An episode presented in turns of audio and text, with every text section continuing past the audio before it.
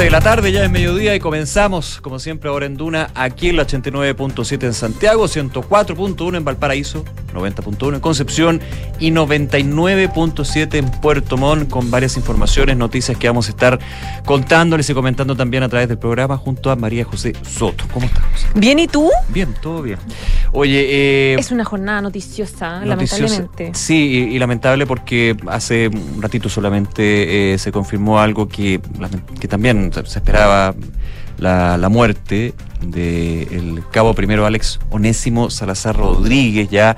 De hecho lo confirma Carabineros a través de sus redes sociales, hubo información ahí desde eh, el gobierno, lamentar por supuesto la muerte y este nuevo mártir de Carabineros en un procedimiento policial allí en Concepción en las últimas horas fue atropellado por una persona que está detenida. Eh, nada, pues, y que también ha generado varias esquilas luego de las declaraciones el día de ayer del general director de Carabineros, que vamos a estar contándoles qué ha pasado durante esta mañana. Claro, hay un contexto desde ayer que estamos a propósito del Sí. ya basta que dice el general Yañez respecto de la lentitud de varios de los proyectos legislativos que buscan precisamente proteger la labor de carabineros. Eso ha generado eh, eh, eh, posturas a favor y en contra. En contra, por ejemplo, del gobierno. Monsalve en la mañana dijo que no, no es parte de sus atribuciones. Así que les vamos a contar un poco parte de eso que está pasando en el Palacio de la Moneda. Oye, pero dame un segundo, vamos al Palacio de la Moneda porque eh, han ha habido varias reuniones durante el día de hoy. El presidente Boric junto a la CPC. Algunos temas como reforma tributaria. Está hablando hasta ahora el ministro Mario Marcel, ministro de Hacienda. Vamos a escuchar. También lo habrá con la PYME, con la Central Unitaria de Trabajadores, con organizaciones de la sociedad civil y este es un proceso que ya vamos a iniciar la próxima semana. Eh, ellos mostraron plena disposición a colaborar, entienden que el Estado requiere más recursos para desarrollar eh, eh, proyectos y reformas importantes.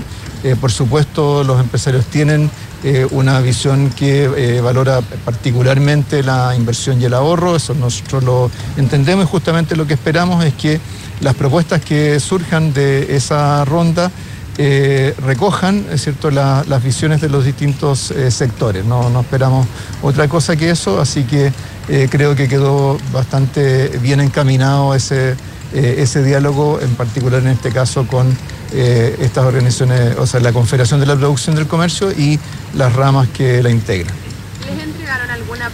Se le pregunta si la CPC entregó alguna propuesta al gobierno, sobre eh, todo respecto de la propuesta de subir un punto al empresariado. Eh, Sí, bueno, en el fondo está abierto el espacio para que ellos eh, hagan las, las propuestas que estimen conveniente. Eh, vamos a tener un punto de contacto técnico si es que se requiere alguna afinación de esas eh, propuestas. Eh, pero eh, nosotros no estamos por eh, imponer nada a nuestras contrapartes, todo lo contrario, estamos en la disposición de escuchar. Ministro, la recaudación que se va a buscar en esta reforma es la misma que tenía la anterior reforma, los 3,6 puntos, o eso se va a ir viendo en la discusión. A ver, el proyecto de renta es una parte, ¿cierto?, de la reforma tributaria. El proyecto de renta, después de las indicaciones que introdujo el Ejecutivo, ¿cierto?, el proyecto que llegó a la sala eh, involucraba una recaudación de 2,7 eh, puntos del producto. Ah, había- se había reducido respecto de eh, la propuesta y los cálculos iniciales. Ah, eh, entendemos que parte de la flexibilidad que hay que tener no es solamente respecto del contenido, sino que también respecto a la, a la magnitud de recaudación del proyecto. Por supuesto, hay ciertos límites que son posibles de absorber eh, y por lo tanto con las, eh, eh, con las sugerencias que nos lleguen, bueno, buscaremos articular modificaciones a ese proyecto que mantengan el, el objetivo de aumentar la recaudación, de hacer más progresivo el sistema tributario, pero por supuesto entendemos que hay que tener flexibilidad y por lo tanto no es un tema en el cual pongamos una línea roja, por así decirlo. Ahí el ministro de Hacienda, Mario Marcel, en vivo ah, en el Palacio de la Moneda. Esto en uno de los temas que vamos a estar contándoles también, que ha sido parte de la pauta de la mañana, reunión entre el presidente Boric, los ministros de Hacienda, ministro de Economía, Nicolás Grau, que está ahí acompañando al ministro Marcel en este punto de prensa, con varios temas. Ya salió hace algunos segundos a hacer declaraciones el presidente de la CPC, también los presidentes de las distintas ramas. Eh, comentaba que se hablaron varios temas, no solamente reforma tributaria, seguridad, eh, economía en general, varios puntos, pero obviamente eh, esta cita está enmarcada en lo que fue el revés en el eh, legislativo, en el Congreso del gobierno con respecto a la reforma tributaria y destacar lo que dice el ministro Marcel. Flexibilidad, no hay líneas rojas en términos de la forma de recaudación y los montos de recaudación.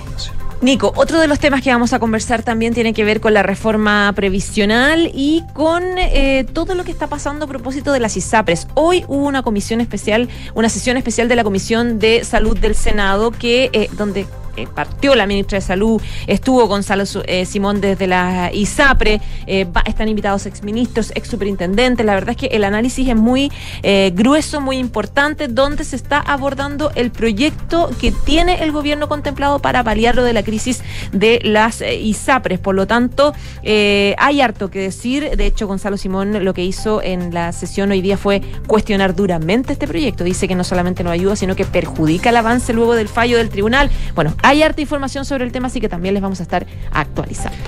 En noticias internacionales eh, actualizamos lo que ha sido la situación de Estados Unidos. Ayer comentábamos eh, la caída, la quiebra de este Silicon Valley Bank que ha generado tensión, eh, declaraciones por parte del mismo presidente eh, Joe Biden con respecto a ponerle paños fríos, a que haya una regulación que está funcionando y igualmente se han dado efectos a nivel de los mercados financieros en una jornada también económica importante para Estados Unidos con buenas noticias, fíjate que también van permeando al resto de la economía, entre ellos la chilena, porque la inflación en ese país, en la primera economía del mundo, cayó en, en febrero a 6% interanual, moderado y eh, deja dudas sobre lo que puede hacer la Reserva Federal en sus próximos movimientos.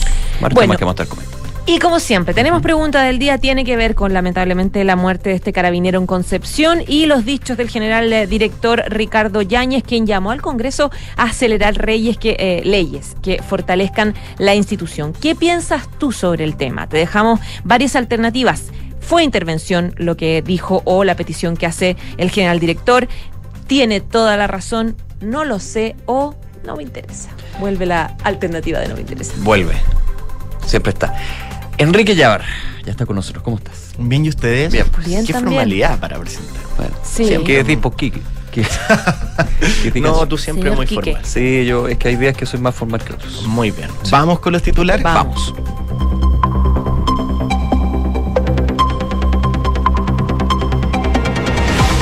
Tras la reunión en el Palacio de la Moneda con la ministra del Interior Carolina Tobal, el general director de Carabineros Ricardo Yáñez aseguró que se puede mejorar cómo uno expresa sus ideas, pero aquí hay que preocuparse del fondo. La máxima autoridad de Carabineros reafirmó la necesidad de que se respalde la agenda legislativa que permita darle mejores herramientas a la policía para poder enfrentar a la delincuencia. La ministra de las Expresas, Analí Uriarte, se refirió al voto en contra de la reforma tributaria de la diputada Pamela Giles y dijo que en ocasiones que votó en contra del gobierno no había compromiso, pero en esta oportunidad sí lo había y le creímos. Ya no contamos con su voto, aseguró, y la consideramos de oposición. La secretaria de Estado también manifestó que nunca que contó con los votos de demócratas, ya que a diferencia de la democracia cristiana, están en otra posición donde no han manifestado su postura respecto al gobierno. El ministro de Agricultura, Esteban Valenzuela, se refirió al primer caso de influencia aviar que afecta al sector comercial y volvió a insistir que el consumo de carnes blancas y huevo es seguro.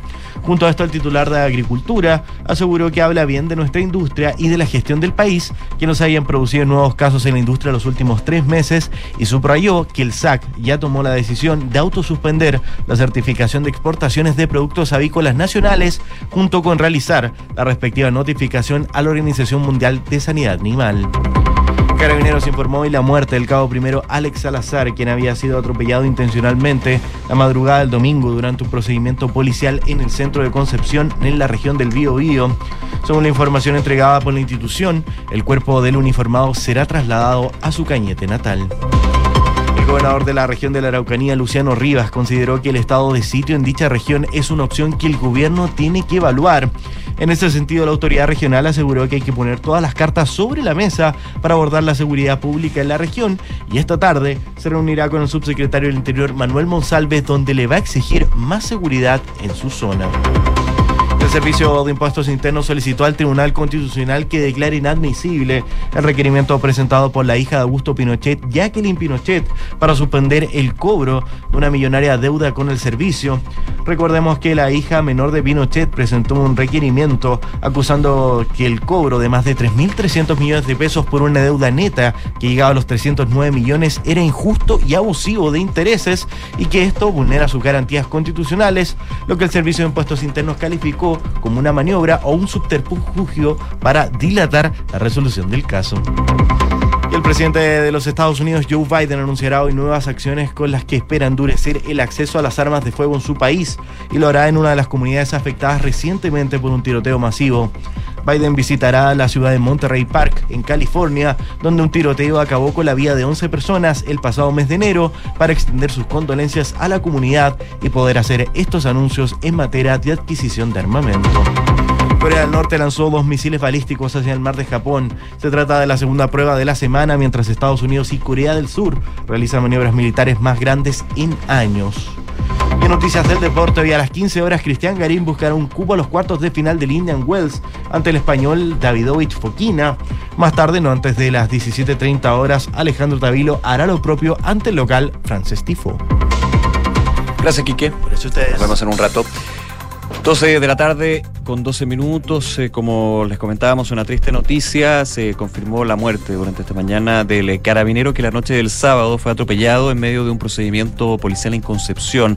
Hablamos del cabo primero Alex Salazar, quien estuvo tres días hospitalizado de gravedad en el hospital Guillermo Grant Benavente en la capital regional del Biobío, uniformado padre de dos hijas eh, y que eh, se va a formalizar por homicidio consumado. Había homicidio frustrado en su minuto, por supuesto que cambia la tipificación del delito para el detenido quien habría manejado este auto que, eh, como dijo en sus palabras también el eh, general director de Carabineros el día de ayer en Concepción, eh, lo hizo a matar, no, no, no fue un accidente ni nada, porque estaba en pleno procedimiento policial y acelera e impacta al cabo primero, un lamentable nuevo mártir de carabineros. Eh, el general director Ricardo Yáñez, de hecho, viajará nuevamente a la zona tras la confirmación de la muerte. Además, la familia del cabo Salazar señaló que era donante de órganos, por lo que se va a realizar esta acción, la formación, la formalización para, para ir a ese punto del único detenido, un ciudadano venezolano, está, estaba programada a las 11 horas de hoy, pero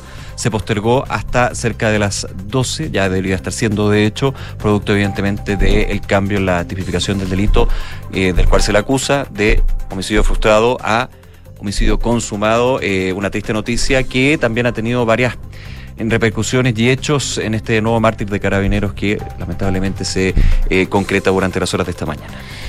Bueno, y esto, como les decíamos, se da o se dio en medio de la polémica que, generaron las palabras del general director de Carabineros, Patricio Yáñez, ayer, en la jornada de ayer, porque él fue a visitar a su familia, fue a visitar a este carabinero lamentablemente fallecido, y fue donde él envía un mensaje al Congreso, a los políticos, a la clase política, eh, reclamando por la lentitud de algunos proyectos que, eh, según él explicaba, si bien tienen un consenso entre muchos parlamentarios, no se convierten en ley y buscan resguardar y darle seguridad o más seguridad a la labor de carabineros. Por eso él dice, basta ya, ya basta, dice con esto. Lo dice dos veces. Y eso, eh, claro, genera una serie de, eh, de reacciones que por un lado eh, a- a- hay muchos sectores que decían, creo que es lo que hay que hacer porque hasta cuándo los carabineros no tienen atribuciones y por otro eh, quienes eh, critican que el general director se excedió un poco de sus propias funciones que no le corresponde que finalmente es intervenir en otra institución etcétera.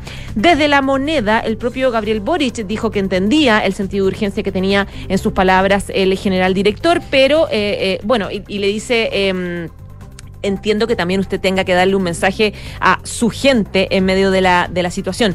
Pero eh, sí eh, trascendió rápidamente que en la moneda no gustaron esas intervenciones, eh, no gustó la forma tampoco en que lo planteó, razón por la cual hoy fue citado en la mañana el general director a la a reunión con la ministra del Interior, Carolina Toa. Y antes de saber resultados de esa reunión que nos va a contar el, el Nico, también habló el, el- el general, no, no el Subsecretario. subsecretario del Interior, Manuel Monsalve, quien él eh, dejó entrever la molestia que yo les digo que había en la moneda. Dijo, no es parte de sus atribuciones hacer este tipo de declaraciones porque le aclara, eh, él tiene línea directa con el gobierno para cualquier cosa que tenga que decir y de esa forma pega ahí el frenazo y deja en claro que efectivamente a la moneda le incomodó. Bueno, salió el general director un poco matizando sus dichos. Claro, él, eh, después de esta reunión de haber durado cerca de una hora, un poco menos, con, con la ministra del Interior, entendiendo también estaba, creo, ahí no, no tengo la confirmación, pero estaría también el subsecretario Monsalve, eh, hablaba de que había que, se mantenía el fondo, por supuesto, el fondo en términos de acelerar proyectos de ley que entregan garantías, mayor seguridad a carabineros. Ojo ahí, porque también hay, varios puntos, porque analicemos lo que fueron las declaraciones de ayer y de hoy del general director de carabineros. Claramente, eh, como diría un buen chileno, baja dos cambios. O sea, es bastante distinta la declaración del día de ayer. Él explica que eh, tenían que entenderse también el contexto. Ayer, con un carabinero que estaba en riesgo hospital, luego de visitar a la familia, decía el general director Ricardo Yáñez que la familia, la señora del eh, cabo, eh, en este sentido, había expresado que él un par de veces ya le había comentado que le daba miedo o le daba temor de alguna manera cómo podía ser su actuar frente a una situación de, eh, de delito, por ejemplo. Claro. Principalmente hablar del uso de armas de fuego por lo que podría pasar para él. Esto ya se ha escuchado, ¿ah? Y se ha escuchado no solamente desde el general director, no es primera vez que lo menciona, desde los familiares de eh, carabineros, también no es primera vez, ha sido una constante y evidentemente ha tenido una evolución desde hitos. Yo creo que el hito aquí clave es desde el estallido social donde Sí, claro. la situación en términos de las eh, denuncias contra carabineros por excesivo uso de la fuerza, por eh, el, el ir más allá de los protocolos, ha sido un tema de análisis. Han habido actualizaciones, han habido proyectos de ley, pero a juicio de la familia de carabineros falta mucho. Falta mucho en términos de darle la garantía de que un eh, carabinero o una carabinera pueda hacer uso de su arma de servicio. La constitución le habilita para esto. Partimos por ahí. La constitución te habilita y eres quien está mandatado para eh, el uso de armas de fuego en ese sentido, pero siempre dentro de los protocolos, dentro de la capacitación y finalmente eso- cotejando lo que es eh, una situación. Pero hay, hay- hay una realidad y con esto cierro, que los carabineros efectivamente y te lo comentan. ¿Les da miedo? ¿Le- ¿Les da temor de que terminen en un sumario o que la justicia, por un tema legal ahí que podemos eh, ampliar, eh, genere un problema? También con un contexto del 18 de octubre y el mal uso de estas atribuciones también, donde hubo muchas acusaciones de que hubo mal uso de esta, de esta posibilidad de utilizar armas en, eh, para reprimir eh, las Claro, manifestaciones, la- etcétera. con la- la- Hubo- la hay casos, hay casos emblemáticos de esa época de manifestaciones donde hubo acusaciones claras de violaciones a los derechos humanos. Entonces, se habló un poco de reformular el rol de carabineros, de prepararlos de otra forma, en- de, de generar protocolos, de seguir ¿Qué se ha hecho? ah? de seguir los resguardos. Claro, se- eh, eh, como que se abrió un poco la evaluación, o sea, el ojo se puso en el rol de carabineros desde todos los puntos de vista. Sí. Entonces, si bien en algún minuto eh, la- quienes fueron de alguna forma víctimas confirmadas de el mal uso de este, de esta, de este rol durante el- las manifestaciones, eh, y estuvo muy centrado por muchos meses el ojo de los medios de comunicación en eso, esto se empezó a dar vuelta a propósito de lo mismo, a propósito de que Carabineros dejó de ejercer su propia labor precisamente por evitar estos cuestionamientos que estaban en todos lados. Entendiendo la lógica de que durante eh, uno o dos años se hablaba de refundar carabineros. claro. Y fue parte se habló también de la de, refundación. de la refundación. Luego se hablaba en los sectores que hablaban de refundación, y hay que ser súper objetivo en esto, hablaban de reformar, no refundar.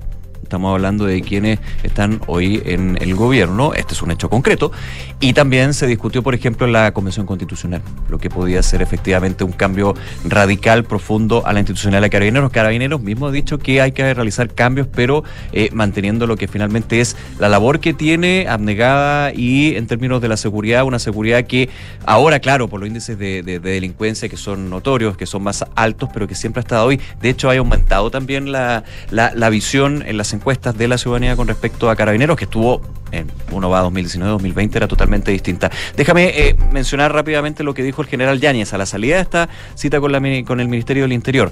Siempre la forma se puede mejorar de cómo uno manifiesta o expresa sus ideas, pero aquí hay que preocuparse del fondo, decía el general director. Eh, según decía, la esposa del cabo Alex Salazar le comentó que él le manifestaba tener temor y miedo de enfrentarse a una situación compleja. Eso particularmente, decía el general Yáñez, respecto a una inquietud o temor que tenía respecto al ejercicio de, tu- de su trabajo. Quiero ser claro, esto es lo que dijo hoy. El apoyo político lo tenemos. Que no lo puso en duda el día de ayer. Ojo, por eso me quiero hacer la comparación de las dos, que creo que están bastante en concordancia. Lo que pasa es que la forma es distinta. Él no hablaba de que no tuviera apoyo político. Lo que emplazaba es que en el Congreso, y habló directamente de los parlamentarios, tenían que legislar con respecto a proyectos de ley que refuerzan la labor de carabineros. Es más, dijo hoy, todos los cambios en todas las innovaciones, incrementos que hemos tenido en recursos, en presupuesto, renovar el parque de aeronaves, se ha producido en un año y eso habla del apoyo de la autoridad con la institución. Pero el mensaje también iba dirigido a mis carabineros. Quiero que sepan que hay una agenda que lleva el gobierno en la que hay una serie de iniciativas que buscan mejorar esas inquietudes. Y déjame cerrar con este punto. Durante la tarde también hubo varias declaraciones sobre eh, el emplazamiento que hizo el general director. Recordemos, carabineros depende del Ministerio del Interior del Ministerio del Interior. Y la ministra Vallejo, la ministra vocera de gobierno ayer, claro, aludía a eh, la importancia que tenía, por ejemplo, entre iniciativas para reforzar el, la, la potencia de carabinero en el control del crimen y la seguridad de la reforma tributaria. Ahí generó también alguno, alguna esquirla, digamos, porque muchos decían, ok, se entiende que es para generar más plazas de carabineros, pero lo que apuntaba el general director no era eso precisamente, importante también el tema recursos, pero era él la garantía en términos de las reglas de uso de la fuerza que existe para dejar claridad de que pueden actuar sin ninguna represalia cuando se cumple con los protocolos, por supuesto. En un contexto, Nico, donde, eh, claro, Carabineros está de alguna forma eh, tratando de, eh, eh, de que se centre la prioridad en la necesidad de avanzar en varios proyectos y también la visión de respeto de la opinión pública hacia la propia institución de Carabineros. Y algo que evidentemente juega en contra fue, por ejemplo, lo que pasó con la reunión, todo el enredo que se armó con Maite Orsini y la reunión de eh, que tuvo finalmente, que se supo, el futbolista Jorge Valdivia Con altos con mandos, altos con mandos. Eso ha generado que en la misma institución de carabineros al interior se instale esta sensación de molestia respecto de acciones que terminan atentando contra el respeto al rol de carabinero. Por- de hecho, eh, ho- hoy día leía una nota de ex ante que eh, planteaba que hasta ahora no tampoco se conoce qué medidas disciplinarias dentro de la institución de carabineros se van a adoptar por este episodio que recordemos incluyó selfies entre altos mandos de carabineros con el exfutbolista a propósito de este llamado pidiendo explicaciones por la detención. Es decir, hay puntos un poco que también merman en esta idea de que Carabineros tenga un rol prioritario en la sociedad una vez más y que el Congreso se preocupe de estos proyectos que vayan avanzando en la línea de darles más protección. Entonces es un debate bastante profundo que, como tú dices, se plantea eh, eh, en crisis desde el estallido. Mira, y para cerrar el tema y pasar a otro, a eh, 12 de la tarde con 23 minutos, me hablé en la mañana con el integrante de la Comisión de Seguridad de la Cámara Baja, quien fuera presidente también de la comisión, el diputado del Partido Socialista, eh, Ricardo Leiva, y él iba a un punto central, que es aquí lo que se está lo que se está deslizando desde las declaraciones del general Yáñez es algo que se está trabajando, él me decía, desde el Ministerio del Interior y de manera transversal, me dijo, desde republicanos hasta el Partido Comunista, que es actualizar lo que sucede a nivel de la norma legal con respecto a las reglas de uso de la fuerza. Porque él decía, los tribunales durante un tiempo lo que han tomado en términos de los casos y denuncias que se aplican, en si hay eh, o no abuso de la fuerza por parte de carabineros, se aplica lo que es no el decreto supremo que establece las reglas de uso de la fuerza, sino que, lo estoy haciendo súper simple, pero bastante más técnico, lo que son la norma general. Y ahí, evidentemente, carabineros se siente más desposeído, digamos, a poder actuar cuando sea necesario. Él apuntaba, ahí hay un trabajo que está en el Ministerio del Interior, pero que evidentemente tiene que ser eh, presentado y votado, pero que hay una, hay una visión transversal, me dijo él, desde republicano hasta el Partido Comunista. Así que ahí está el tema también con respecto al emplazamiento al legislativo en ese sentido. 12 del día y 24 minutos. Cambiemos de tema, vamos a otro tema también importante Sí. que está pasando en el Congreso eh, y que tiene que ver con eh, la situación de las ISAPRES. Eh, hoy día nos enterábamos de una publicación de Pulso de la Tercera donde hablaba de una nueva fuga bien masiva de ISAPRE, de, de- de afiliados de las ISAPRE que se disparó en el mes de enero y que ya salieron más de 100.000 beneficiarios en solamente dos meses. Solamente en el primer mes de 2023 salieron de las ISAPRES un tercio de los beneficiarios que lo hicieron en todo el año pasado, el 2022. Las ISAPRES perdieron más de 58 mil cotizantes, tuvieron una baja de 1,9% versus diciembre, que es la mayor caída mensual en dos décadas, y la industria atribuye la migración al mayor desempleo y también a las bajas de las remuneraciones reales. Ahora, eh, evidentemente que muchos también hablan de la propia crisis que se han expresado las, las ISAPRE, eh, hay eh, ISAPRES que son más afectadas que otras, y en ese contexto es que hoy hubo una, mm, se está desarrollando todavía una sesión especial de la eh, Comisión de, de Salud Salud. del Senado, donde eh, se invitó a las principales figuras que están involucradas en este tema, partiendo por la Asociación de ISAPRES con Gonzalo Simón. Gonzalo- sí, Gonzalo, Gonzalo Simón, Simón, sí. eh, la ministra de Salud, ex todos los ministros, Mañalich, el ex ministro Enrique Pari, ex subs, ¿Cómo se llama? Superintendentes también de, de de- salud, sí. de salud. Eh, la idea es poder ir avanzando en una solución que pueda a, eh, encontrar una salida a la crisis de las ISAPRES, que vienen hace tiempo diciendo que están a punto de, de quebrar luego de la resolución de la Corte Suprema eh, a propósito de la tabla de factores. Y de hecho, hoy día le tocó el turno a Gonzalo de Simón de llevar un informe a la comisión. Estuvo harto rato, la verdad, en su exposición y él decía varias cosas. Primero, decía que eh, le parece que hablar de cobros indebidos a las ISAPRES es injusto porque dicen que hasta ahora han estado co- cobrando eh, de acuerdo a la norma vigente y que la superintendencia ha dicho que las tablas de factores están vigentes y incluso ahora mismo.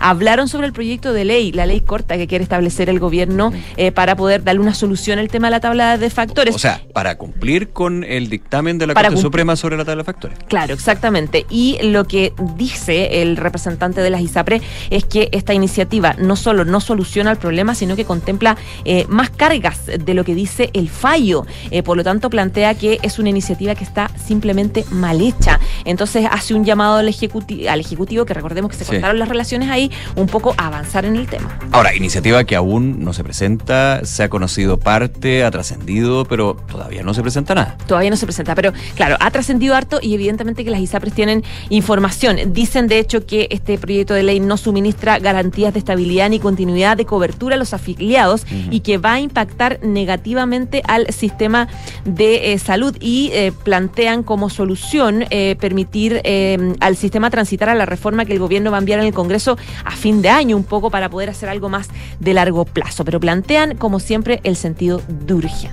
Claro, y esto con un dato que entregaba Pulso el día de hoy, ya que es bien relevante, una fuga de afiliados de las ISAPRES que se disparó en enero, son 100.000 beneficiarios que han salido en dos meses, que más que obedecer a este tema en particular, eh, lo decía la Asociación de ISAPRES, nota que pueden revisar en la tercera.com, eh, durante los últimos 12 meses, dice, se ha producido un aumento de un 10% en el desempleo y se ha generado además una caída del 1,1% real en las remuneraciones. Esta caída debido a la inflación, ya lo hemos comentado aquí en el programa.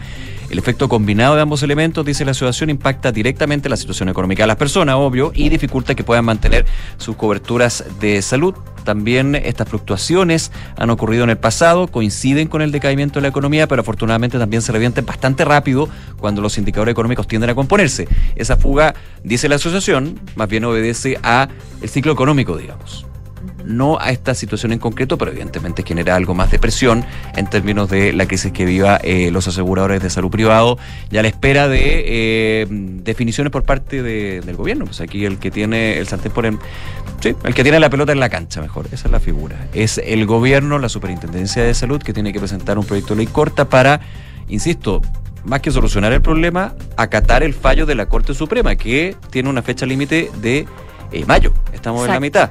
Eh, se ha hablado y trascendido de que podría haber una petición a el máximo tribunal de una prórroga o más tiempo. Habrá que ver cuál es la definición de la ministra Aguilera en este caso, el superintendente y eh, Víctor Torres, y el gobierno en general, digamos. Ese es el punto. 12 del día, 29 minutos. Nos vamos a la pausa. Se quedan varias cosas en el tintero que les vamos a ir contando. Por ejemplo, la reunión del presidente Boric con la CPC. También esta, esta entrevista que hoy día tuvimos en Radio Duna a la ministra secretaria Sí, general pues. de la presidencia, Analia Uriarte, que eh, habló de la reforma tributaria. Pero ahora, con, con responsabilidades claras, culpó a Pamela Giles. Eh, porque, Que había bueno, comprometido el voto. porque habíamos comprometido el voto, Eso exactamente. Vamos a ver lo que dice ella, Pamela Giles también. Mm. Y vamos a hablar de Estados Unidos a propósito de esta crisis, el temor que hay eh, respecto de la caída de, eh, de estos dos bancos y también los datos de inflación. Pero como siempre, la pregunta del día, tras la muerte de este carabinero en Concepción, el general director Ricardo Yáñez llama al Congreso a acelerar eh, leyes para fortalecer la institución. ¿Qué piensas tú? El 89% hasta ahora en arroba Radio Duna dice tiene toda la razón. Vota con nosotros. Hacemos una pausa, ya regresamos con más de Ahora en Duna.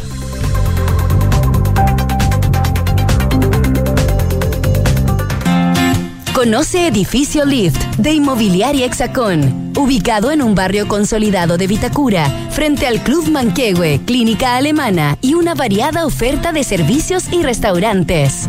Lift es vanguardia y diseño, con departamentos de dos y tres dormitorios entre pisos articulados alrededor de un atrio y puentes que cruzan convirtiéndose en balcones interiores. Conoce más en www.hexacon.cl. ¿Qué es innovar para ti? En Anglo American creemos que innovar en minería es cambiar para mejorar, es desafiar los límites para desarrollar nuevas soluciones que mejoren la vida de todos. Y lo hacemos desde la minería, siendo pioneros en el desarrollo del hidrógeno verde, utilizando electricidad 100% renovable en todas nuestras operaciones, fomentando la diversidad al interior de nuestros equipos o adquiriendo agua desalinizada para compartirla con las comunidades vecinas. Anglo American, desde la innovación, lo cambiamos todo. Conoce más en chile.angloamerican.com. Si necesitas asistencia para votar, el domingo 7 de mayo podrá acompañarte alguien de tu confianza o pedir ayuda al presidente de mesa. Quien elijas deberá ser mayor de edad y no podrá asistir a más de un elector, a menos que sea un familiar directo. Infórmate sobre el voto asistido en cervel.cl al 606.166 o revisa el contenido de nuestras redes sociales. Y recuerda que votar será obligatorio. Elección Consejo Constitucional 2023. Ahora votamos todas y todos. Servicio Electoral de Chile, CERVEL.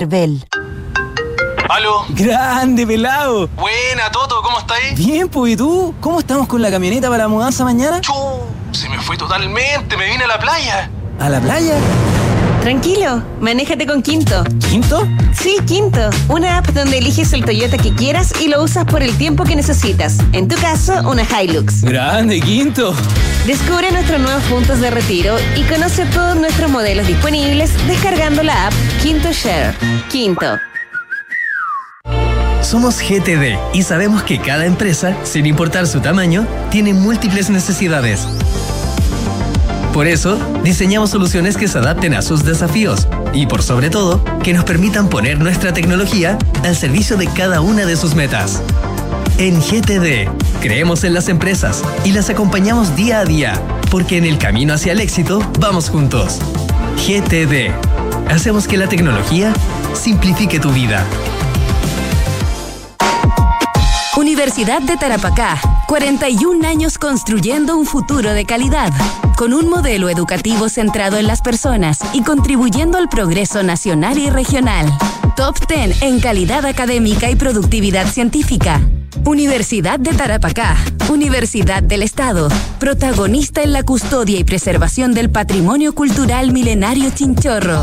Custodiamos el pasado, construimos el futuro. Que no te asuste marzo. Porque los panoramas en Parque Med no terminan. Conéctate con la naturaleza en el Parque Metropolitano de Santiago de lunes a domingo de 6 a 20-30 horas. Sigue disfrutando en familia de nuestros jardines, plazas de juego, zonas deportivas y más. Toda la información la encuentras en nuestras redes sociales arroba parquemedmimbu.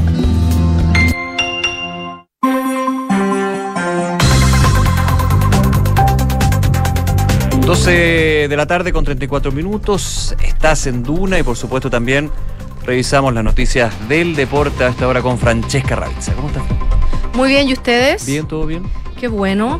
Oye, em, noticias respecto al Mundial Que se viene. del Ya 2026. estamos pensando el 2026. Estados Unidos, México y Canadá. Primera vez en la historia que son tres lo- los anfitriones, em, donde la mayoría de los partidos van a jugarse en Estados Unidos, después México y después Canadá. Eh, Se está realizando el Consejo de la FIFA en Ruanda y si bien no hay nada oficializado hasta la hora de este bloque respecto a cómo va a ser eh, el nuevo formato mundial, se filtró un bosquejo a la prensa. Y eso es lo que está dando vuelta en las redes cuando usted lee el nuevo formato de la FIFA y todo. Es lo que se ha filtrado en la prensa. Hay poca información al respecto, pero recordemos que van a ser 48 selecciones, no 32 como en los últimos mundiales. Y lo que se cree es que van a ser eh, 12 grupos con, con cuatro selecciones y eh, van a clasificar dos por grupo más los ocho mejores terceros. Y eh, como son más selecciones, las modas eliminatorias van a comenzar en los 16 de final, mientras que la duración eh, van a ser, porque son 103 partidos en total, en vez de ser 30 días. Fran, ¿sí, déjame interrumpirte un Obvio. segundo porque vamos a ir al Palacio de la Moneda. Está hablando esta hora el subsecretario del Interior, Manuel Monsalve. fallecimiento del cabo primero, Alex Salazar Rodríguez. Es un hecho doloroso, es un hecho triste. Queremos reiterar nuestras condolencias a su familia, a su esposa, a sus hijas, a su familia y también a la institución de Carabineros de Chile. Efectivamente, como es de conocimiento público, el día domingo 12 en la madrugada, en el marco de un procedimiento policial que se llevó a cabo en la ciudad de Concepción, el cabo primero fue atropellado sufriendo un traumatismo encefalocraneano severo. Durante el transcurso de la mañana se hicieron pruebas que finalmente determinaron la muerte cerebral del cabo primero y por tanto se ha decretado su fallecimiento hoy día durante el transcurso de la mañana. Quiero destacar que tal vez el espíritu eh, del funcionario de Carabineros se expresa en su decisión en vida de donar sus órganos y por lo tanto se está llevando adelante el proceso de procuramiento de la donación de órganos y por tanto quiero reiterar un hecho que es significativo porque también demuestra la calidad humana eh, del cabo primero Alex eh, Salazar. Lo segundo que quiero eh, transmitir es nuestra absoluta condena al asesinato de un carabinero y también nuestra total condena a cualquier acto que agreda o coloque en riesgo la vida de un funcionario de las policías. Eh, quien está detenido e imputado hasta hace eh, unas horas atrás por el delito de homicidio frustrado, el control de detención se ha postergado justamente porque la calidad del delito ha cambiado.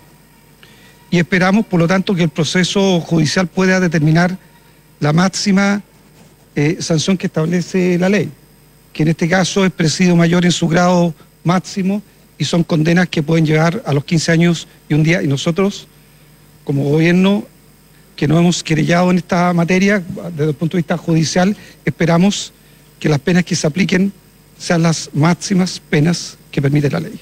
¿Usted y la ministra van a viajar eh, justamente a los funerales del Cabo Eso es algo que se va a evaluar, por supuesto. Quiero recordar que el Cabo pertenece a un sector que es un sector de la comuna de Cañete, particularmente el sector de Huentelolén. Eh, como sabe, me tocó a mí representar mucho tiempo eh, la provincia de Arauco, viví en la comuna de Cañete eh, y por tanto también transmitir nuestras condolencias seguramente a todo el entorno que conocía al cabo Alex Salazar en la comuna de Cañete. La presencia del gobierno en el funeral es algo que se va a evaluar, por supuesto, y lo vamos a comunicar públicamente seguramente la ministra del Interior. ¿Presidente de la República eh, tiene pensado ir para la zona? Quiero volver a insistir, cómo el gobierno se va a hacer eh, presente ya en un ámbito mucho más privado que eh, es el ámbito familiar que constituye un funeral, es algo que se va a determinar y por lo tanto va a ser comunicado. Creo que por ahora lo relevante es reiterar que este es un hecho extraordinariamente doloroso y reiterar nuestras profundas condolencias a la familia y a la institución de Carabineros de Chile. Muchas, muchas gracias. Entonces, hay el subsecretario Monsalve en el Palacio de la Moneda entregando las condolencias por parte del gobierno a la familia del cabo primero Alex Salazar y eh, apuntando también a lo que eh, van a ser una querella presentada por el Ministerio del Interior a la espera de la formalización por homicidio consumado de el, eh, quien manejaba el automóvil que atropelló al cabo primero ahí en Concepción, en la región del Biobío. ¿Seguimos con la Fran? Seguimos con la Fran, seguimos con el deporte, Fran. Ya, voy a. No, Pero retomemos. La retomemos. actualidad Lógico. es lo, es lo que manda. Como les contaba, eh, se está realizando un consejo de la FIFA donde se filtró este bosquejo de cómo va a ser el formato del Mundial del 2026, que va a tener 48 equipos en vez de 32 selecciones, que es como la conocíamos hasta ahora. Y se cree que van a haber 12 grupos de cuatro selecciones cada una. En un, minuto se pensaba que iban a ser eh, grupos con tres selecciones, pero finalmente eso generaba mucha más incertidumbre sobre cómo era el formato de, de clasificación a la siguiente fase. Y hasta ahora sería eh, clasificando dos, los dos mejores de cada grupo, más los ocho mejores terceros.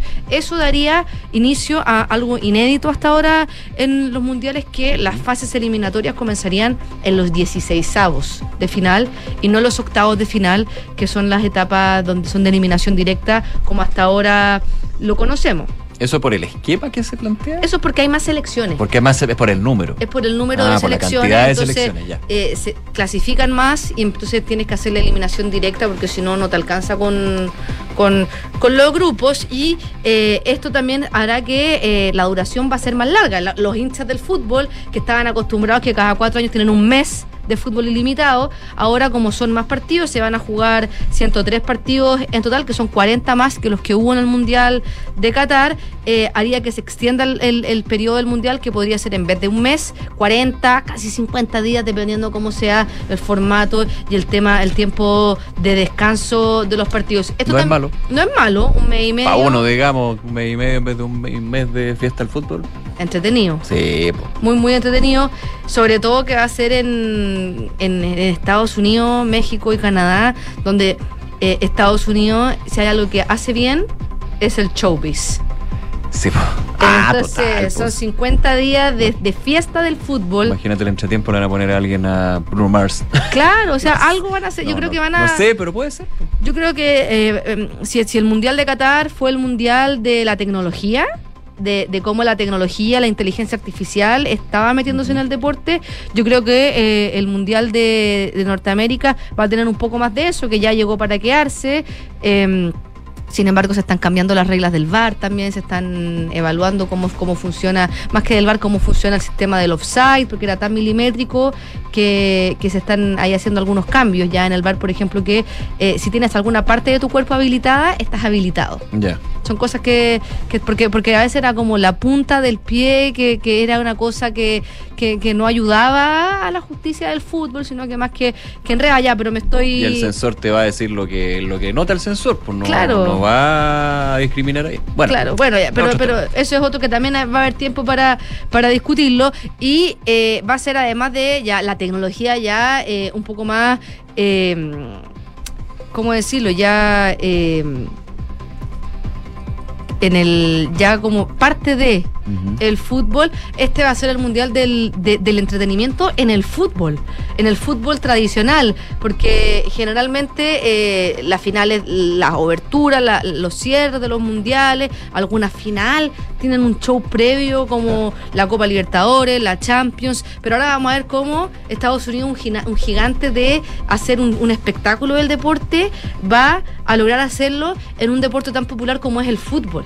Quizás no en Estados Unidos, pero sí a nivel mundial. Sí, y en Estados Unidos también. Ha o ido sea, aumentando, sí. Muchísimo. Son, eh, eh, tienen lo, lo- lo- lo- Ahora, ¿tuvo mundial ya Estados Unidos? que- y el Mundial de Estados Unidos del 94 Putix, me acuerdo. eh, fue lo que impulsó la creación de la MLS, tal como la tal La como la la MLS. MLS, sí. Tal como la tal como la conocemos. Soccer, Entonces obvio. ahora también el fútbol con toda la cantidad de latinos que hay está teniendo unos récords de audiencia de los estadios altísima y eh, vamos a ver ahora cómo eh, Estados Unidos logra impregnar el show al fútbol y que va a ser un ejemplo para la FIFA y para el resto de, de los países. Recordemos que cómo va a ser la clasificación. Sudamérica va a tener al vigente campeón Argentina, va a pasar a tener 4 a 6 cupos. Argentina no tiene un cupo asegurado por ser el vigente campeón, así que va a competir en las clasificatorias como uno más.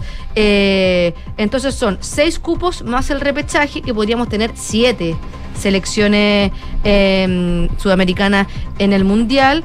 Eh, y Europa va a saltar de 13 a 16, África va a tener 9, Asia va a tener 8, la CONCACAF va a tener 6 y Oceanía, que antiguamente solamente tenía el repechaje, ahora va a tener un cupo de clasificación directa. El resto van a salir de... em, como te decía, las repescas y recordemos que aún no se decide cuándo van a ser las clasificatorias sudamericanas, se habla de julio o también de septiembre. Otra cosa que sabemos, que está claro ya en cómo va a ser el Mundial de Norteamérica, es que van a ser 12 ciudades las sedes, no como vimos en Qatar, que prácticamente Qatar Era Qatar. era Qatar, todo se hizo en la Todo ciudad se hizo en la ciudad. en la ciudad, en una ciudad, el país con mayor sede va a ser Estados Unidos, después México y luego Canadá. Así que muy interesante lo que está pasando respecto a este mundial, que va a tener más selecciones, va a tener más partidos de fútbol y eh, vamos a ver cómo se define.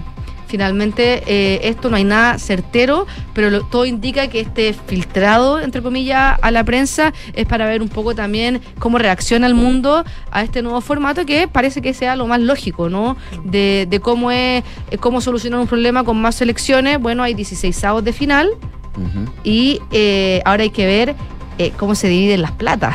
Eso yo Porque, creo porque, porque antes estaba, si tú estás en fase de Ah, grupo, claro, si pues, pasas de había fase de grupo, Compensación. Y o sea, luego- premio, digo. y luego a los octavos de final. Ahora hay una etapa extra, avanzar a los 16 avos de final y eso van a tener que definir cómo se reparten los pasa- montos. A mí me da la idea que si te daban te daban plata cuando llegaba al octavo, si ahora esto se corre a los 16 avos, se tiene que aplicar el mismo criterio. Claro, pero significará que por estar solamente en fase de grupo ahora el monto es menos para poder compensar a los 16 avos de final. Yo creo que ahí hay más elecciones también. Selecciones. Entonces hay que Pero repartir hay- la plata. Pero el negocio rinde. Claro, o sea, esto ya está todo evaluado. O sea, si, si no fuera negocio, son ocho No un, partidos. no, un, no un risky business. No, Se para sabe que nada. vaya, vaya a generar. Oye, para terminar, Ajá. tenis. Hoy a las 3 de la tarde, Garín al, se enfrenta al español Alejandro Davidovich Foquina por los un cupo los cuartos de final. Y no antes de las 5 y media de la tarde, Alejandro Davilo se enfrenta eh, ante el local.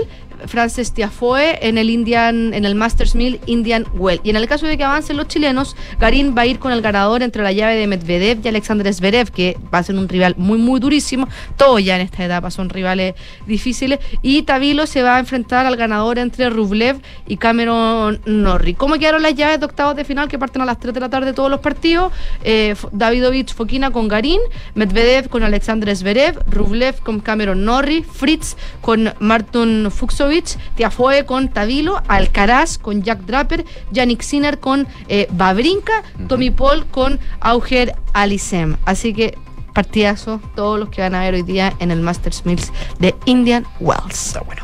Gracias, Fran. Que estén muy bien. Nos vemos 12 de la tarde con 47 minutos.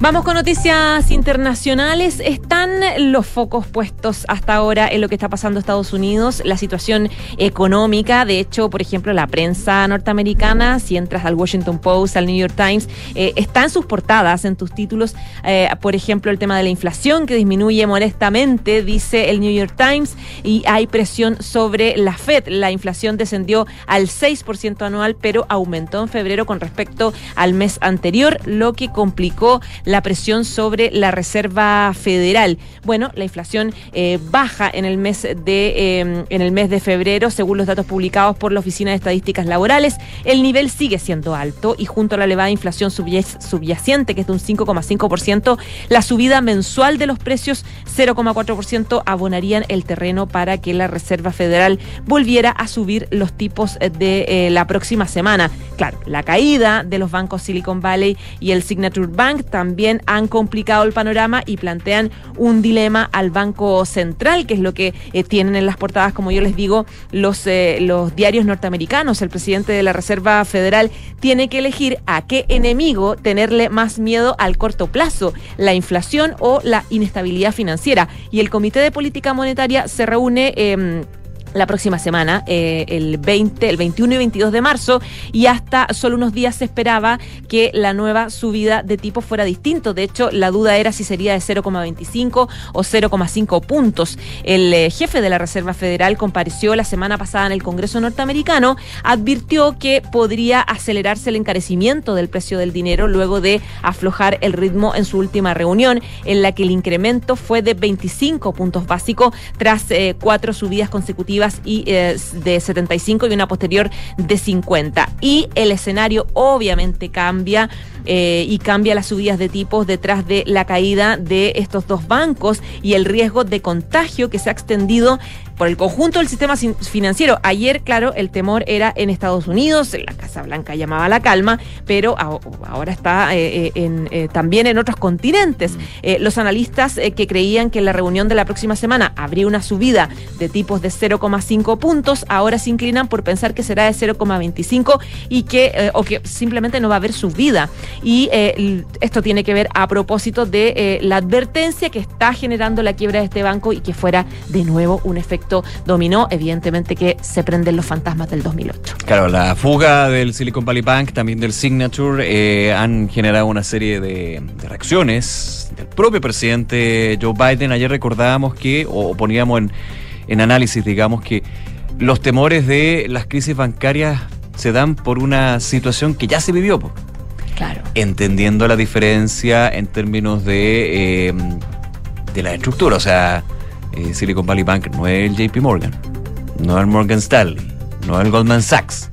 Pero evidentemente cuando se empieza a contagiar eh, la situación financiera, hay un punto también en términos de este banco en particular, Silicon Valley Bank, eh, el Signature, si no me equivoco, estaba muy expuesto al tema de criptomonedas, que ya de por sí es una situación bien recosa en términos de las Estaba fluctuaciones que dedicado tiene. a fondos de riesgo, a, A los lo- startups, en el fondo a apostar, apostar al futuro. Entonces Claro, genera, desconfianza. Claro, la, la crisis bancaria que finalmente tuvo que el, el esta- Estados Unidos, eh, la Reserva Federal, salir al rescate de los bancos, que ha sido tan polémica porque finalmente los, los mismos los grandes ejecutivos de esas grandes firmas de bancos de inversión y bancos eh, tuvieron bonos millonarios por, por meta, una cosa pero escandalosa.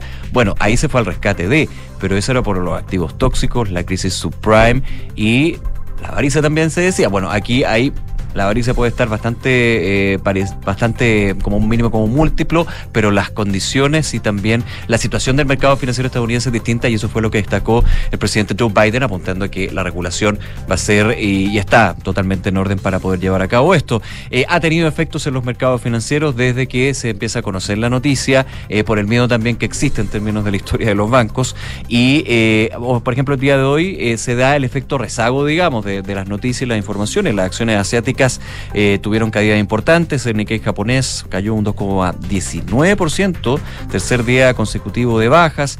El Shanghai Composite chino perdió 0,65% y obviamente los bancos a nivel internacional y sus acciones fueron las más afectadas por el temor que se generaba en esta situación en Estados Unidos. Eso sí, la situación ha ido cambiando porque, por ejemplo, estoy viendo aquí que el S&P 500, el índice general de la bolsa neoyorquina de Wall Street, está subiendo 2,05%. Hay una recuperación con respecto al día de ayer y es bastante notoria. Eh, y eso ha sido parte de toda la operación durante esta mañana. El Nasdaq, el tecnológico, sube 2,36% y estaba revisando, el Dow Jones está subiendo 1,32%. Así que hay una recuperación. eh, Obviamente también desde los porrazos de las últimas horas, producto de la quiebra eh, de estos bancos, más bien ligados a la industria tecnológica y que también hacía recordar, por lo menos a mí, lo que fue el estallido de la burbuja.com. Ya viejo esto. Claro. Imagínate, cuando Sí, había valorizaciones que eran absurdas en términos de eh, las grandes compañías de ese minuto, tecnológicas, eh, portales web, etcétera, y que también dejó una situación bien compleja.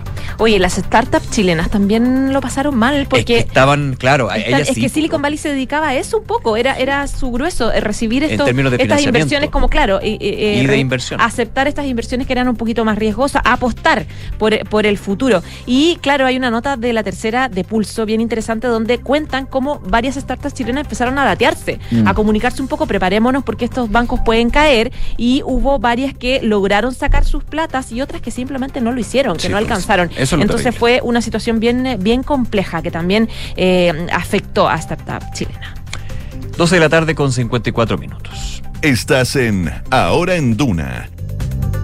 Volvemos a temas nacionales. Les quiero contar, bueno, estábamos hablando de economía y es importante para eh, la CPC que hoy día tuvo una reunión importante en el Palacio de la Moneda. La recibió el presidente Gabriel eh, Boric en esta jornada, donde el objetivo básicamente era empezar a mejorar la relación y las confianzas luego del fracaso de la reforma tributaria en el Congreso. Era una reunión donde el presidente Gabriel Boric comenzó estos diálogos, estas conversaciones para poder eh, lograr eh, un acuerdo en este proyecto. Eh, recordemos que era una reunión con el presidente de la CPC, de la Confederación de la Producción y del Comercio, Ricardo Mewes, donde...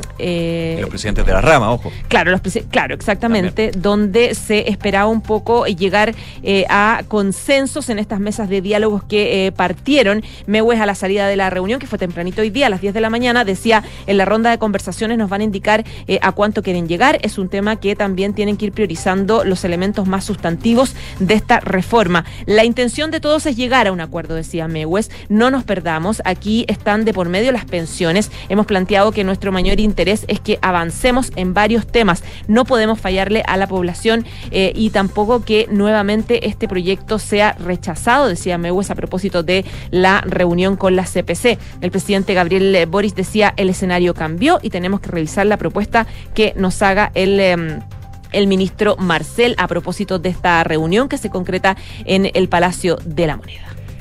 12 con 55. En otros temas nacionales, eh, ya hay equipo nuevo, no, entero, por supuesto, pero hay integrantes eh, nuevos en el equipo y el gabinete del presidente Boric, entre ellos eh, un tema que se esperaba criticaba bastante lo que era la situación de la Cancillería, el Ministerio de Relaciones Exteriores. Recordemos que eh, fue una cirugía profunda.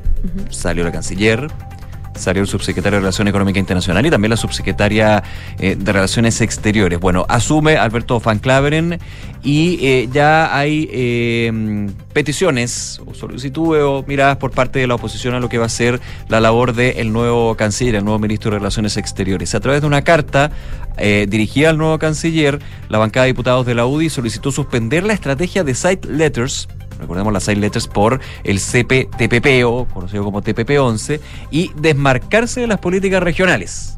Ahí ya hay un tema bastante más profundo en términos de la hoja de ruta de la Cancillería chilena.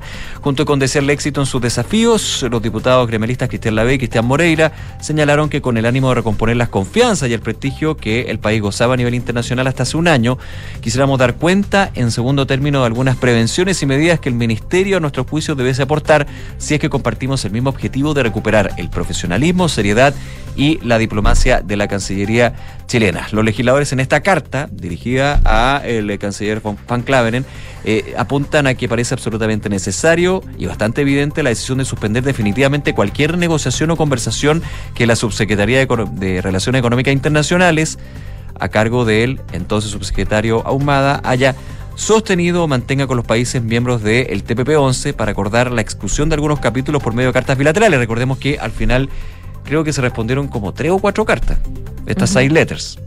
De este, por Nueva Zelanda fue el último que el único que se claro, y finalmente igual se deposita y se termina ratificando el TPP-11. Eh, esto pues dicen no solo nos preocupa que el país siga adelante con la estrategia que postergó la entrada en vigencia, sino que también incumpla con un compromiso optado por el propio Ministerio de Hacienda. Además, los diputados aseguran que no parecería adecuado, en términos de políticas regionales, que el país suscriba las distintas propuestas sugeridas por algunos de los gobernantes de Latinoamérica, por ejemplo, en orden a crear un plan regional que permita combatir la inflación, como lo propone el presidente de México, Andrés Manuel López Obrador. Por último, es bastante más larga, lo estoy haciendo bastante más escueto, apuntan la bancada UDI eh, o los diputados de la UDI que esperan que en su enorme experiencia el nuevo canciller permita distanciarse tal como lo hizo el ministro de Hacienda, de la irracional e insólita propuesta de los mandatarios de Argentina y Brasil de crear una moneda común en América Latina. Eso ya como que está súper descartado, ¿ah? ojo, no. Lo lanzó en algún minuto el, eh, el presidente de, Argentina, el presidente de Brasil, Lula, como que, bueno, lo tomó muy concreto y aquí se dijo de tener una moneda única entre estos tres países. 12 del día, 58 minutos. ¿Alcanzo a decir una, una noticia más? Sí, antes, antes de la pausa. Por favor. Solo quería- actualizarles respecto de la gripe eh, de influencia aviar eh, a propósito de, eh, de la preocupación que está generando este anuncio que hace el Ministerio de Agricultura que confirma que la industria chilena eh, de carnes blancas se registró el primer caso de influenza aviar que afecta el sector comercial, razón por la cual Chile tuvo que dar una- un anuncio internacional. El caso se registró en un plantel de aves reproductoras de AgroSuper que está ubicado en Rancagua, en la región de O'Higgins. Y ante esta situación, el SAC, que es el, Servicio eh, Agrícola Ganadero, eh, decidió suspender la certificación de exportaciones de productos avícolas nacionales y también hacer este aviso, esta notificación mundial, digamos, a través de la Organización Mundial de Sanidad Animal y a todos los socios comerciales también que tiene Chile. Y se va a proceder a sacrificar a 40.000 aves del plantel afectado. Habló sobre este tema un poco eh, llamando a la calma el ministro de Agricultura, Esteban Valenzuela, aseguró que esta situación en todo caso no, no va a afectar el consumo nacional. Dice, hay cero afectación, por ejemplo, del consumo de huevos y carne, tanto de pollos como de pavo, dijo el ministro. Recalcó que se puede consumir esos alimentos, huevo, pollo, pavo, sin ningún problema, sin ninguna dificultad. Nosotros somos parte del OMSA, de esta organización eh, mundial, y ellos son súper estrictos en los protocolos y por lo tanto teníamos que levantar la alerta. Asimismo, Valenzuela recordó que es la cuarta oleada ya de gripe aviar desde el 2022 en Chile y la industria tiene protocolos muy estrictos y se han surfeado la ola, dice, siguiendo eh, de buena metáfora de manera bastante bien hasta ahora. Respecto a cómo se produjo este contagio, además de destacar el trabajo que ha hecho el SAC, el ministro mencionó que existe la posibilidad de que las aves migratorias que van eh, al traspatio y empezó a, a ocurrir en Ñuble, decía, en Biobío y en la región de la Araucanía, un número mayor de casos en aves silvestres y algunos gallineros de agricultura familiar campesina hayan eh, avanzado en esto. Esto puede ocurrir que por ahí esté eh, la razón de este primer brote y nuevo brote de gripe aviar en nuestro país. Una de la tarde, recordamos la pregunta del día para que comenten con nosotros las informaciones que les planteamos aquí en Ahora en Duna. Tras la muerte del carabinero en Concepción, el general director de Carabineros Ricardo Yáñez llamó al Congreso a acelerar leyes para fortalecer la institución. ¿Qué piensas tú? Hasta ahora el 88% dice tiene toda la razón. El 11 es intervención. Vota con nosotros. Pausa, regresamos de inmediato con más de Ahora en Duna.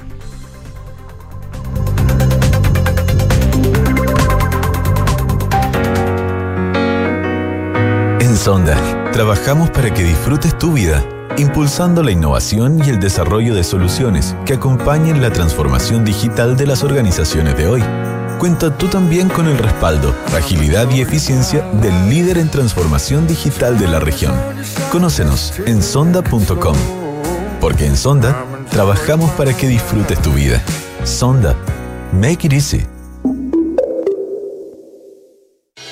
En Credicorp Capital nos centramos en ser aliados estratégicos de nuestros clientes para cumplir sus objetivos con nuestro portafolio de inversiones de carácter global. Siente la confianza invaluable de contar con asesores financieros que le agreguen valor a tus decisiones. Conoce más sobre nosotros en credicorpcapital.com. Benja, ¿a qué hora llegas a la casa? Llego en una hora más, mamá. Vamos a ir a andar en patines con mis amigos. Por favor, Benja, ten cuidado. Mamá, no te preocupes. Cuando los accidentes ocurran, en la alemana estamos contigo. Protege a tus hijos desde recién nacidos hasta los 30 años con el convenio Accidentes de Clínica Alemana. 45 años de experiencia en urgencia escolar, las 24 horas y los 365 días del año. Infórmate y contrátalo 100% online en clínicaalemana.cl. Clínica Alemana, si es tu salud, es la alemana. Construir un futuro mejor es responsabilidad de todos.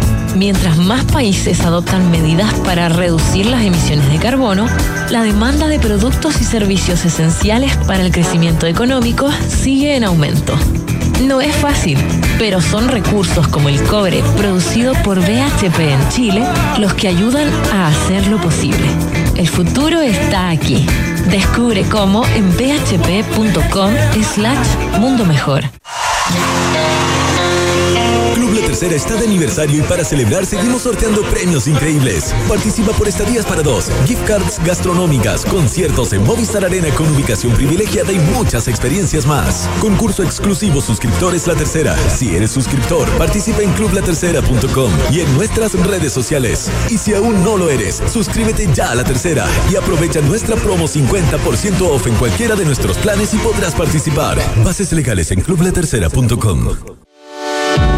Con Talana, la más completa plataforma digital de recursos humanos, ahorras tiempo y costos. Gestiona la información laboral de tus colaboradores, firma digitalmente, calcula remuneraciones y encuentra al talento ideal para tu empresa, directo desde la app más descargada y mejor valorada para la gestión de personas. Únete a las miles de empresas que ya han digitalizado su área de recursos humanos con Talana. Conoce más en talana.com. En Scotia te damos un impulso para diversificar tus inversiones a un bajo riesgo. Hasta el 23 de marzo. Nuevo fondo Scotia estructurado deuda nominal con una rentabilidad no garantizada de hasta 10,9% al término del fondo, sin monto mínimo de inversión y ventanas de liquidez trimestrales libres de comisión. Encuéntralo solo en Scotia. Infórmese de las características esenciales de la inversión en este fondo mutuo establecido en su reglamento interno y scotiabankchile.cl. La rentabilidad o ganancia obtenida en el pasado por este fondo no se garantiza en el futuro. Los valores de las cuotas en fondos mutuos son variables. Este fondo no se encuentra garantizado y por su naturaleza estará afecto a condiciones de mercado y por tanto el aporte podría exponerse a pérdidas parciales o totales de capital. Infórmese sobre la garantía de los depósitos en su banco o en cmfchile.cl. Marca registrada de Banco Scotia utilizada bajo licencia.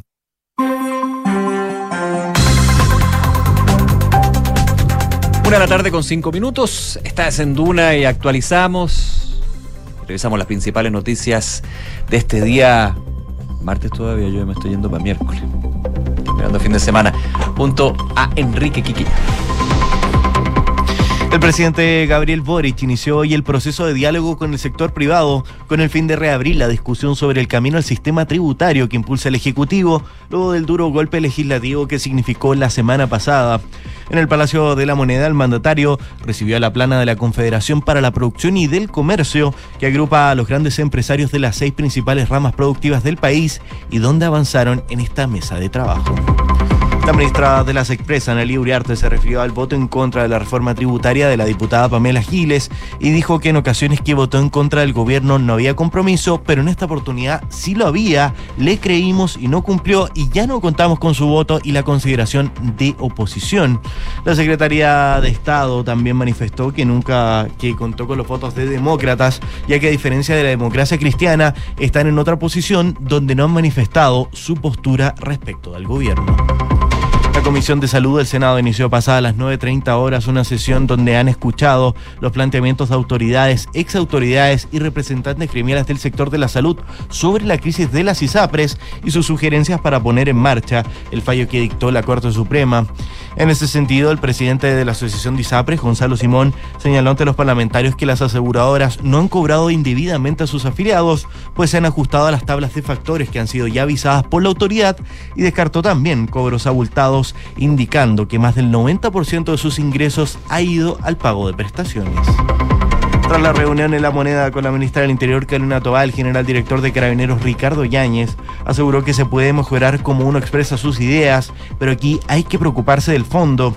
La máxima autoridad de la institución policial reafirmó la necesidad de que se respalde la agenda legislativa que permita darle mejores herramientas a la policía para enfrentar a la delincuencia.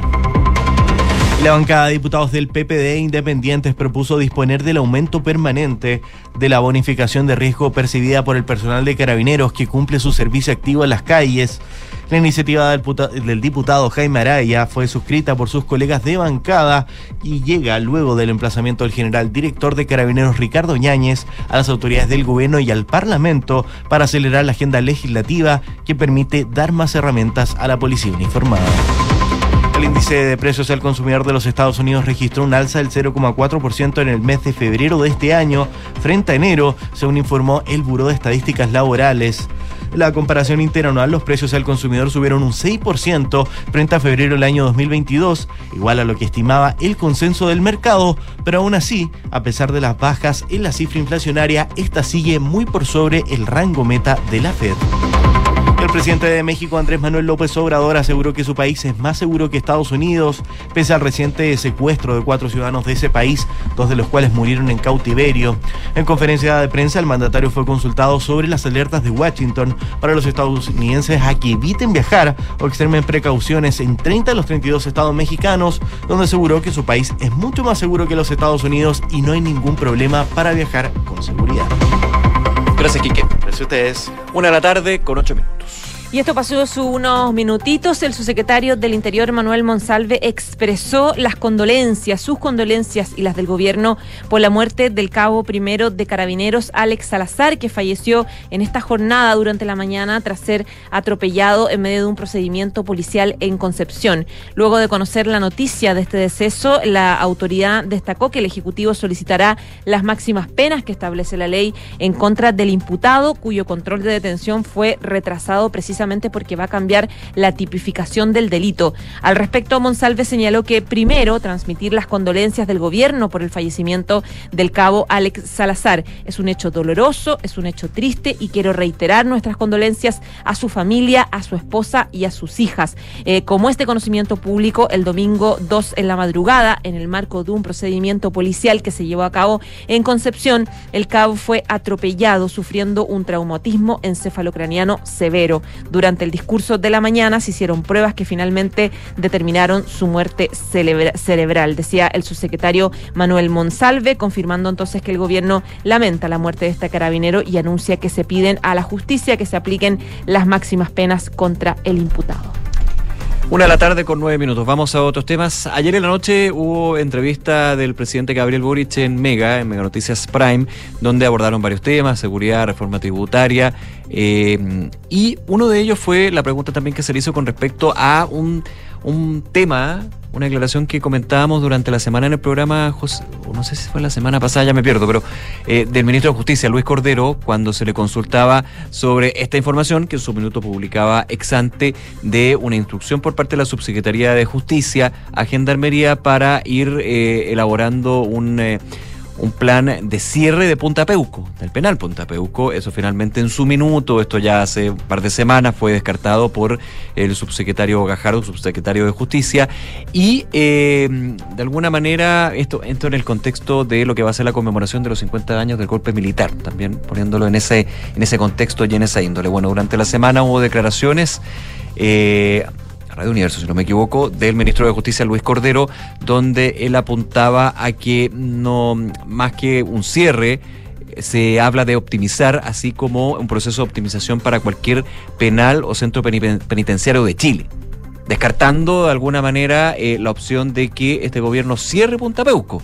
Bueno, Ahora, en la entrevista de ayer, el presidente Boric decía lo siguiente. El caso de Punta Peuco, se le hacía la pregunta, en la consulta también. El caso de Punta Peuco es un caso muy sensible y son cosas que no se anuncian, sino que se hacen. No lo descarto.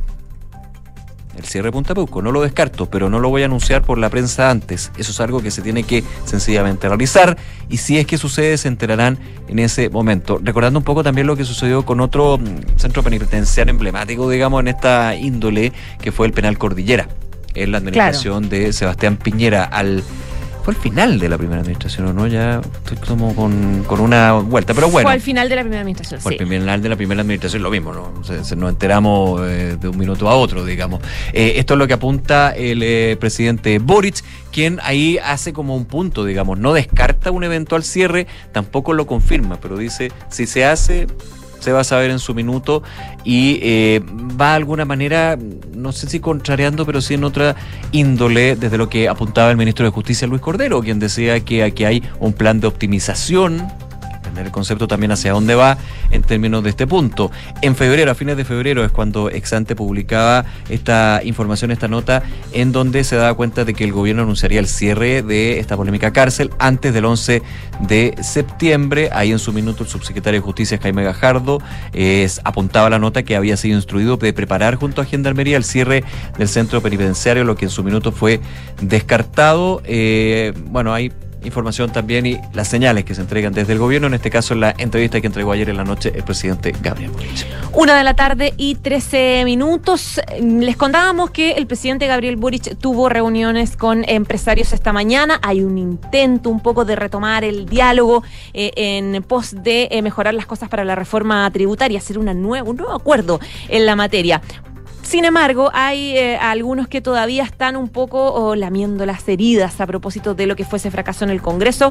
Eh, hoy día conversábamos con la ministra secretaria general de la presidencia, Ana Liuriarte, eh, respecto de eso, de las responsabilidades que desde el oficialismo están eh, enviando a la ministra, porque dicen que la ministra no hizo la pega suficiente de hablar con cada diputado, con pa- parlamentario para lograr los votos. Bueno, ella hoy día respondió a esa acusación. Dijo que ella sí hizo el trabajo, pero que hubo parlamentarios que simplemente se dieron vuelta a la chaqueta y que se comprometieron en un voto y después votaron, después eh, eh, obraron de otra forma.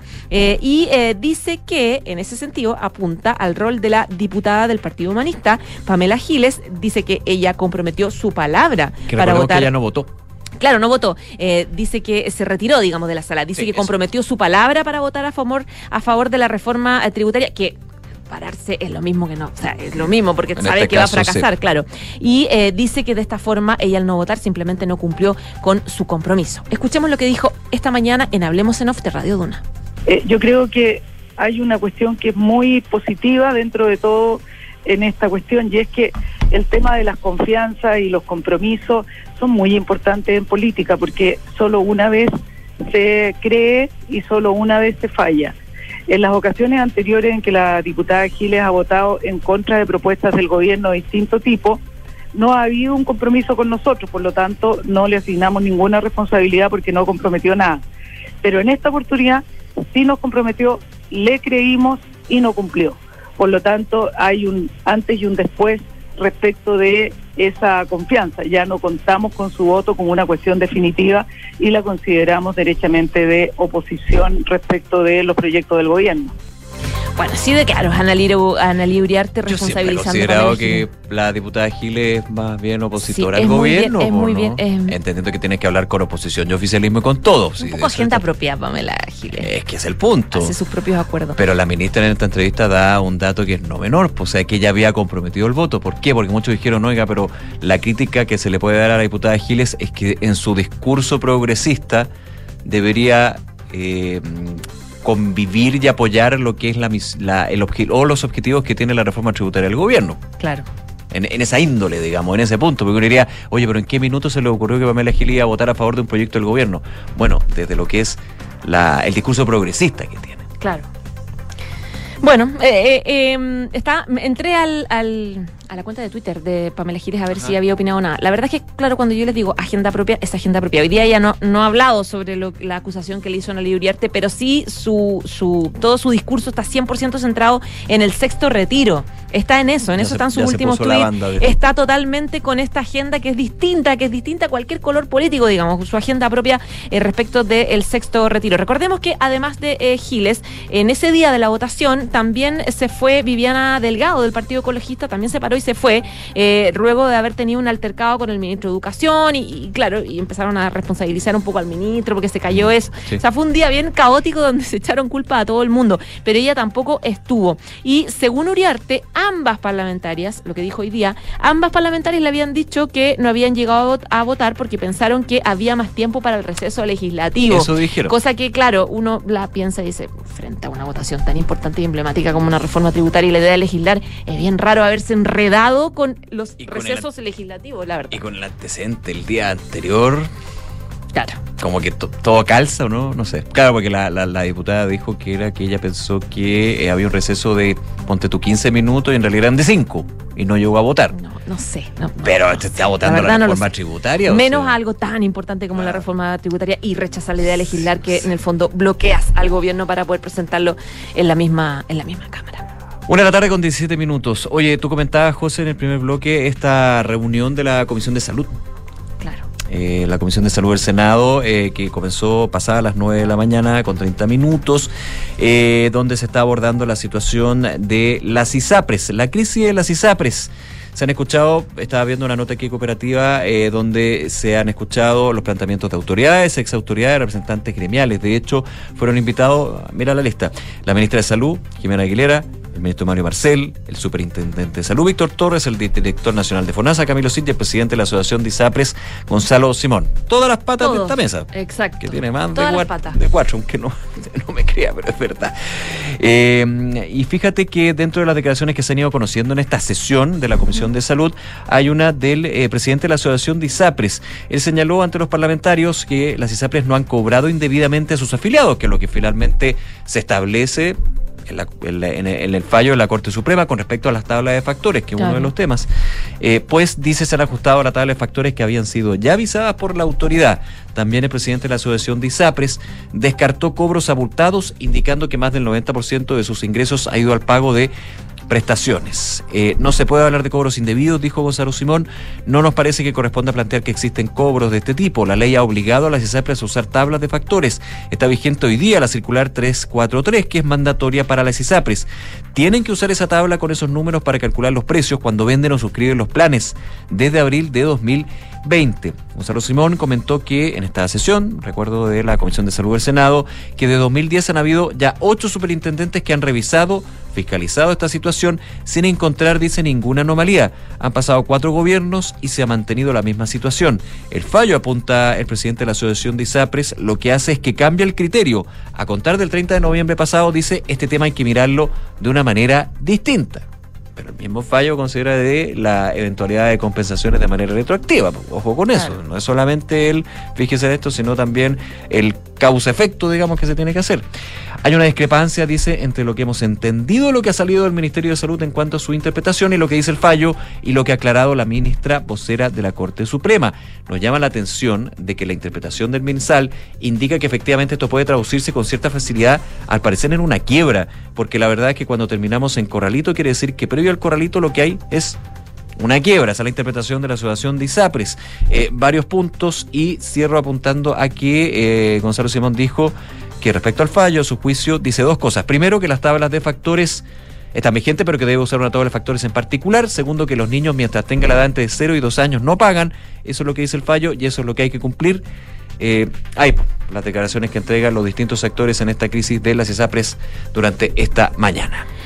Una de la tarde, 20 minutos. Ya nos vamos, pero antes quiero contar los resultados de la pregunta del día. Les eh, decíamos que tras la muerte del carabinero en Concepción, el general director Ricardo Yáñez, él llamó al Congreso a acelerar las leyes para fortalecer a la institución. ¿Qué piensas tú? El 88,1% dice tiene toda la razón en su solicitud. El 11,9% es intervención. Y yo les cuento que Credit Corp Capital es un holding dedicado a la prestación de servicios financieros con presencia en Colombia, Chile, Perú, Estados Unidos y Panamá. Conoce más en creditcorpcapital.com. Y en eh, Sonda, hoy se me corrió. La transformación, sí, tú, yo dale. te- no, yo te leo. La transformación digital de tu negocio nunca estuvo en mejores manos. En Sonda trabajan para que disfrutes tu vida, innovando y desarrollando soluciones tecnológicas que mejoran y agilizan tus operaciones. Conócelos hoy. Sonda, make it easy.